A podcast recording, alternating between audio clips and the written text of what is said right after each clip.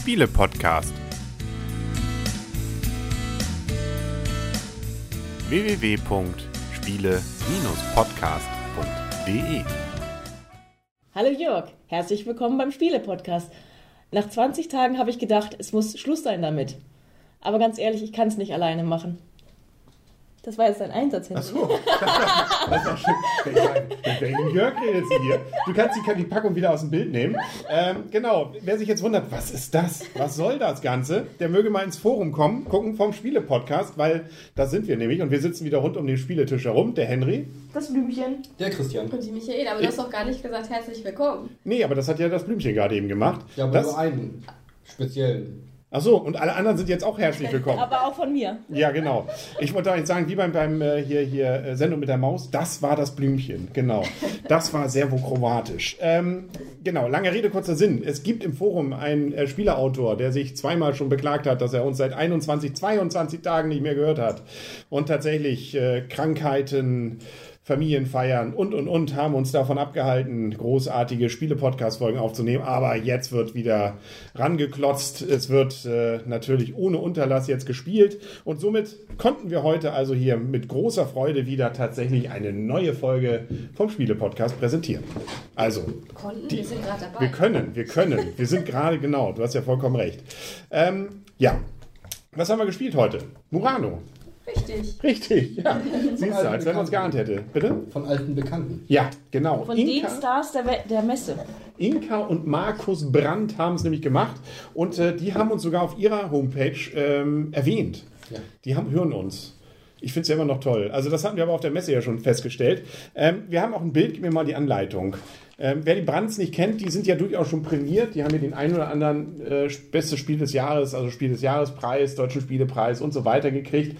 Und äh, wie wir hier sehen, sind sie Fans wohl auch von Venedig. Da gibt es sogar ein Bild ähm, auf der Anleitung, wie sie hier, glaube ich, dann äh, die Familie, zumindest die beiden Eltern und auch die Kinder sind da zumindest gezeichnet, in Venedig stehen. Habt ihr nicht auf die Karten geguckt? Auf den Karten sind die auch drauf. Ja, aber da sind sie ja nur gezeichnet. Das hätte ja einfach reinmontiert sein können. Das könnte Aber aber auch Friedrichstadt sein, ne? das kann natürlich auch Friedrichstadt sein, stimmt. Das also, Venedig des Nordens. ja, genau. Beziehungsweise eigentlich das Amsterdam des Nordens, Ja, muss man sagen. Aber ähm, wir, wir reden hier schon seit zwei Minuten und noch nichts über Spiel gesagt. Das soll sich jetzt ändern.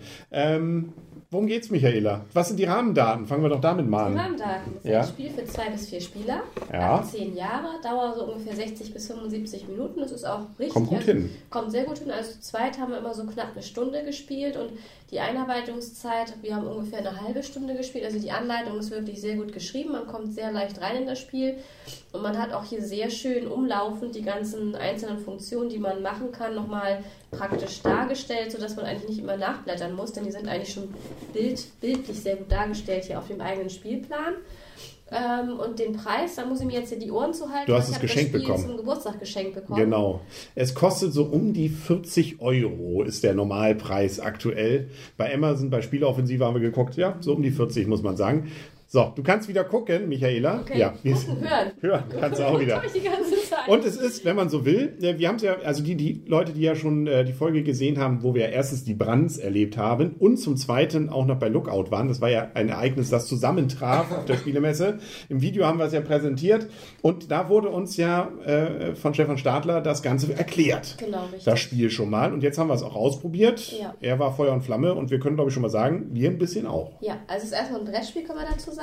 Ähm, Mhm. Deswegen liegt ein Brett vor uns. Genau, Murano, können wir ja auch ein bisschen gleich was dazu sagen. Die Insel Mhm. finde ich ist auch sehr schön nachempfunden. Sieht so ein bisschen aus wie das echte Murano. Wer kennt sie nicht? Wer kennt sie nicht, die Insel, ne? Genau. Nordöstlich der Altstadt von Venedig gelegen, eine Inselgruppe. Bin ne? ich haben jedes Wochenende. gleich- Gerne fahre ich dahin. Ja. Genau.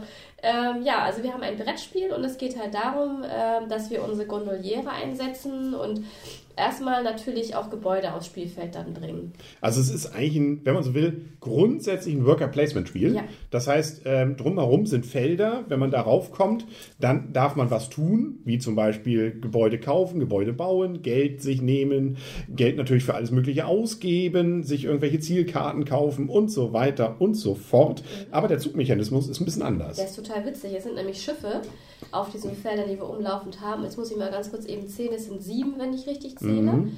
Ähm, die umlaufend erstmal auf bestimmten Startfeldern. Acht. Acht? Du hast das Ja, Rot übersehen. Ah, ich Genau. habe das Rot übersehen, okay. Äh, nee, das habe ich nicht übersehen. Ja, Hier. 1, 2, Ach, das 3, noch eins. Ja, ja, ja, okay. 4, 5, Ach, ihr habt recht. ja. Ja, ja. Ähm, die auf bestimmten Startfeldern anfangen. Die sind mit so einem Ankerkennzeichen gekennzeichnet. Das ist sozusagen die Startaufstellung, von denen die Schiffe starten. Dabei ist auch ganz egal, auf welchem Startfeld das rote Schiff steht. Denn dieses Schiff hat nur bei den Zielkarten nachher, nee, Quatsch, gar nicht bei den Zielkarten, bei den Charakter, Nee, gar nicht bei Hier den Sonderkarten eine Genau. Bedeutung. Ansonsten, ansonsten nämlich nicht. Und der Zugmechanismus ist der, dass man sich ein Schiff auswählen darf. Und das darf man so weit ziehen, bis man zu einem Schiff kommt, was vor einem steht. Das heißt, man darf maximal bis an das Feld hinanziehen, was hinter dem bereits besetzten Feld ist, und das darf man nutzen. Es sei denn, man dürfte auch ein anderes Feld weiterziehen. Dafür müsste man aber erstmal das vorderste Schiff bewegen. Und für jedes weitere Schiff, das ich zusätzlich noch bewege, um auf das Feld zu kommen, wo ich gerne hin möchte, muss ich dann einen Taler bezahlen. Und das muss man sagen, Geld ist hier Mangelware. Ja. Darauf hat uns Christian beim Erklären des Spiels, weil es ist euer Spiel und wir haben es von euch erklärt bekommen. Ähm, eins ganz essentielles Ding, das Geld, das ist hier nicht so reich gesegnet. Das müssen wir uns immer wieder an ganz verschiedenen Orten beschaffen. Ja, also dieser Worker Placement Mechanismus erzeugt eben äh, den witzigen Effekt, dass Felder, die jemand anders gerade genommen hat, erstmal belegt sind. Das heißt, entweder muss ich die kostenpflichtig äh, freiräumen oder ich muss mir dann was anderes aussuchen. Das heißt, zweimal das gleiche hintereinander machen, kostenlos geht nicht eben. Doch, das, geht auch, zumindest bei den ähm, Feldern, die mehrfach vertreten sind. Also das stimmt. kann halt Einige, bauen. einige wichtige sind öfter da. Andere allerdings, äh, ja, da muss man dann eben entweder in sauren Apfel beißen und zahlen oder muss warten, bis das Ganze frei ist. Dann gibt es noch Zielfelder, also beziehungsweise Zielkarten, das sind die hier, ähm, diese Murano-Karten. Damit kriegen wir am Ende nochmal Punkte. Also am Ende gibt es sowieso eigentlich nur nochmal Punkte dafür, was man mit diesen Karten hier erzeugt. Wobei man nicht automatisch die Punkte nachher bekommt. Das sind so Aufgaben dann zwar drauf, auf einer Insel dürfen die und die Gebäude sein und diese Kombination oder sowas, sondern man muss zusätzlich dort auch noch ein Gondolier hingesetzt haben vor diese Insel, damit sie überhaupt für einen sozusagen aktiviert ist. Genau, und man bekommt im Spiel halt einmal Siegpunkte durch das Bauen von Gebäude, nämlich durch das Bauen von Glashütten, Läden und Palästen und halt, wie du schon gerade eben gesagt hast, durch die Zielkarten. Und die haben dann auch noch weitere Funktionen. Es gibt übrigens auch noch so ganz normale Multifunktionsgebäude, die erzeugen dann, dass man Karten bekommt, die das Spiel für einen vielleicht manchmal an einigen Stellen etwas einfacher machen. Die Glashütten, die kann man dafür nutzen, um auch viel Geld zu machen. Allerdings eben mit ein bisschen Glück, weil man da in so einen Sack greifen muss und sich daraus sich das Ganze dann ergibt. Und man auch noch Punkte abgezogen Und Punkte bekommt, abbekommen, und zwar richtig Luft, massig. Weil man ja die Luft vertestet Ja. auf der Insel, wenn man Ja. produziert. Also ein bisschen Öko ist noch mit drin. Äh, mit den Läden kann man Geld machen auch. Äh, die Paläste, ja, sind für die Zielkarten eher wichtig, bringen am meisten Punkte, wenn man sie baut. Also da merkt man schon, die haben sich was bei gedacht. Äh, einiges ist billiger, dafür bringt es weniger. Teurere Sachen bringen mehr. Und mit der Glaskunst, Murano, die Insel ist übrigens auch bekannt für ihre Glaskunst. Wer also wusste es nicht? Natürlich, das müssen wir unseren Hörern doch nicht erzählen. Die wissen das doch alles. Äh, Wir wissen es, seitdem wir es in der Anleitung hier gelesen haben. Und du hast doch bei Wikipedia nochmal nachgeguckt, Genau, ne? Ja. richtig. Also, ähm, ansonsten steht hier ein kurzer Satz auch dazu nochmal an der Anleitung. Die Anleitung selber ist ein Zwölfseiter, aber relativ dick, äh, dicke Zeichen und äh, Mit Kartenerklärung die nochmal. zweite Hälfte sind die Kartenerklärung. Ja. Ne? Ja. Also es ist wirklich gut geschrieben, schnell zu lesen. Ähm, also auch für, für nicht viel Spieler, also für echte Gelegenheitsspieler, leicht zu arbeiten. Ja. Damit können wir, glaube ich, dann so langsam schon zur Wertung kommen. Wie gesagt, man kann bauen. Nicht? Das ähm, sind dann auch ganz unterschiedliche Dinge, die man dann bauen kann. Aber das äh, wollen wir jetzt auch nicht zu sehr vertiefen. Wer will anfangen heute? Dann fange ich an, weil ich habe das Spiel ja geschenkt bekommen. Ja, siehste. Also ich habe mir das Spiel gewünscht. Ich hatte mir es auf der Messe ja angeguckt und gesehen. Da sah es für mich schon sehr interessant aus. Und ich habe bis jetzt auch, wenn ich die äh, Spiele von den Eheleuten Brand hatte, die haben mir bis jetzt fast immer alle durchgängig gefallen. Von daher war das schon mal eine Sache, wo ich gedacht habe, kann man eigentlich nichts mit falsch machen. Ähm, mir gefällt das einmal optisch sehr gut und mir gefällt es auch so sehr schön vom Spielmechanismus. Es funktioniert sowohl zu zweit als auch so vier, zu viert sehr gut. Die Spielzeit verlängert sich auch nicht dadurch, dass man mit vier Leuten spielt. Also wir haben zu zweit so knapp unter 60 Minuten immer gespielt. Zu viert haben wir jetzt knapp eine Stunde gespielt. Also die Spielzeit ist wirklich mit einer Stunde, finde ich auch total klasse für so ein Spiel. Und ich finde es witzig, wir haben die ersten Male, das erste Spiel habe ich ziemlich hoch gegen Christian gewonnen, weil ich da voll auf die Glashütten gegangen bin. Und dann haben wir beide schon gedacht, so, hm, ohne Glashütte wird man hier gar nichts bei dem Spiel. Und dann hat Christian nachher in den nächsten Spielen aber auch mal angefangen auszutesten, mit den Läden sich das Geld zu besorgen, weil, wie schon gesagt wurde, Geld ist halt Mangelware. Geld brauchst du aber für alles, weil du musst dir alles bezahlen. Die Läden müssen bezahlt werden, ähm, das Einsetzen der Gondoliere muss bezahlt werden und, und, und. Und äh, da hat Christian nachher auch bewiesen, dass es anders auch geht, denn das ist eigentlich sehr gut wirklich ausgewichtet. Dieses, wenn man eine Glashütte baut, äh, bekommt man halt weniger Siegpunkte, als wenn man einen Laden baut. Umgekehrt muss man, wenn man mit einer Glashütte sich Geld besorgen will, auch noch Siegpunkte abgeben, weil man halt die Luft verpestet. Das ist echt wirklich sehr gut austariert, das Spiel. Das finde ich sehr gut und ich finde auch, dass es auf jeden Fall Gelegenheitsspieler und auch familientauglich ist. Und äh, ich gebe dem Spiel eine 8, ein sehr gut. Ja, sehr schön. Ja, dann mache ich doch gleich weiter, weil ich Oh das ja, Spiel darfst geschenkt du, habe, darfst verschenkt habe. Ja. Äh, ich kann mich da Vielen Dank wirklich... Ja, bitte, bitte. Sehr schönes Geschenk. Dann kannst du aber vorher, bevor du das sagst, noch sagen, was ändert sich denn, wenn man es zu zweit spielt? Weil ihr habt es ja vor allem zu zweit gespielt bisher. Also vom reinen Spielmechanismus ist es genau das gleiche. Auch die Anzahl der äh, vorhandenen Schiffe zum Beispiel auf dem Spielplan bleiben gleich. Das Einzige, was sich ändert im Prinzip, es werden von den vorhandenen Gebäuden Stücken oder von den äh, Gebäudeplättchen werden Teile rausgenommen. Äh, dadurch äh, kommt das Ende des Spiels relativ, zu- oder kommt etwas schneller, sag ich mal. Und es gibt eine Insel weniger. Ne? Diese Insel hier hinten, das ist eine reine Kartenablageinsel. Ja. Die kann man halt nicht bebauen. Also der Spielplan ist beidseitig bedruckt. Die eine Seite ist halt für vier Spieler und die andere Seite ist für zwei bis drei Spieler und da ist dann halt eine Insel weniger nutzbar. Dann. Okay. ja. Jetzt vom, darfst vom du. Spielgefühl ist es das gleiche, ob mit zwei, drei oder vier Spielern. Ja, jetzt darfst du werten. Und von der Wertung her, ich fange gleich mit der Zahl an, auch von mir ein sehr gut, acht Punkte.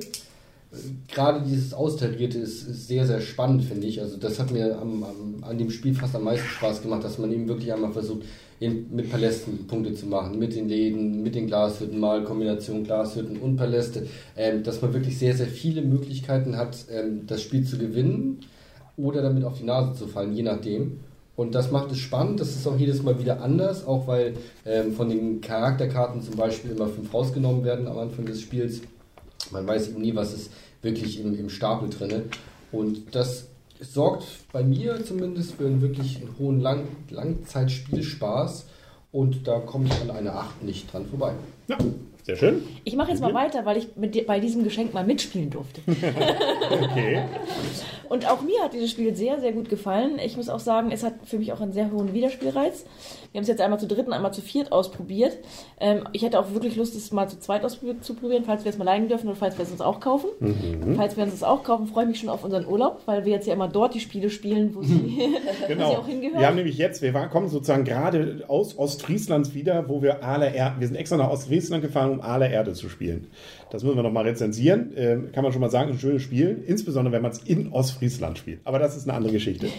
Genau, ich, du hast mich jetzt einfach unterbrochen, aber es war mir auch angenehm, dass du Das heißt, wir müssen jetzt nach Venedig. Ja, auf Ah, jeden Fall. okay. Auf jeden Fall. Also wir haben ja noch keinen Urlaub geplant, also werden wir das jetzt einfach mal in Angriff nehmen.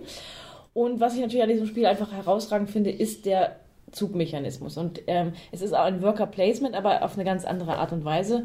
Und ähm, am Anfang habe ich noch gedacht, äh, man muss doch höchstens mal einbezahlen dafür, dass man was nutzen darf. Und das ist eben nicht so. Das habe ich am Anfang nicht ganz so verstanden. Es ist wirklich so, dass es sehr schnell verknappt wird und wenn dann auch noch Leute, also die Glashütten hattet ja Michaela und Henry in der zweiten Runde auch erkannt.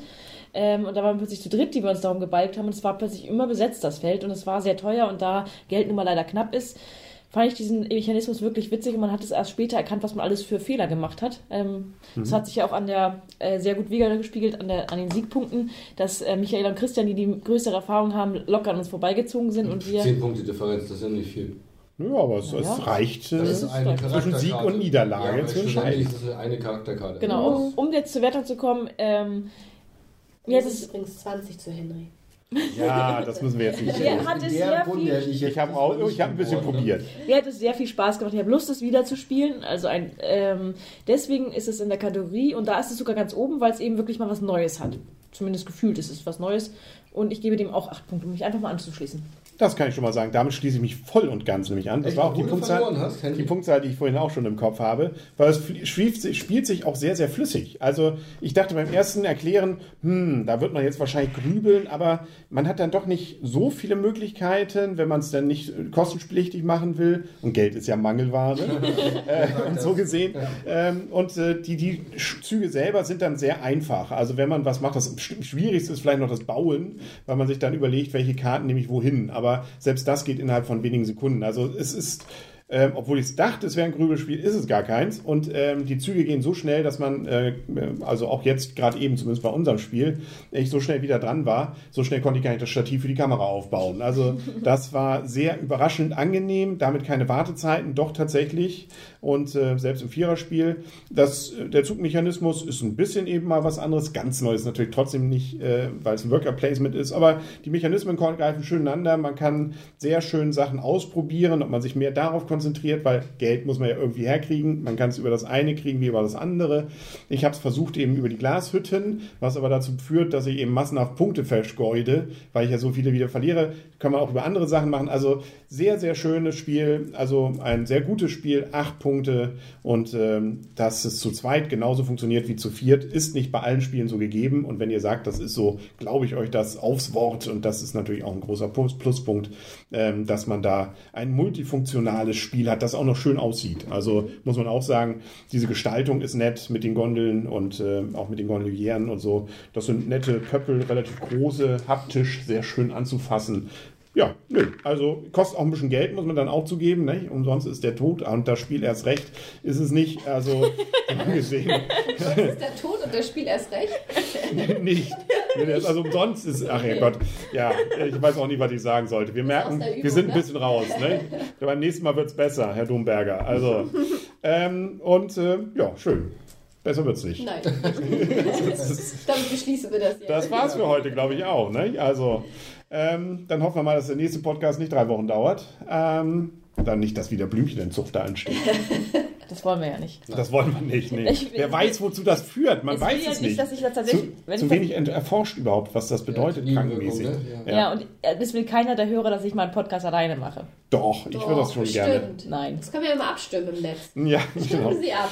Oh. Das wollen wir lieber nicht. Ich würde jetzt sagen, wir, wir enden jetzt die Runde. Genau, wir kommen, wir kommen, bevor es, genau.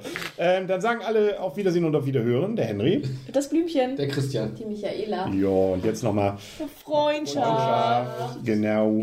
Achso, und jetzt gibt es noch die, die äh, keine Ahnung, Grazie. Grazie, Grazie das ist aber Danke. danke. Genau. Gracias. Ähm, jetzt kommt noch die Beispielrunde für die Videozuschauer. Tschüss. Tschüss. Tschüss.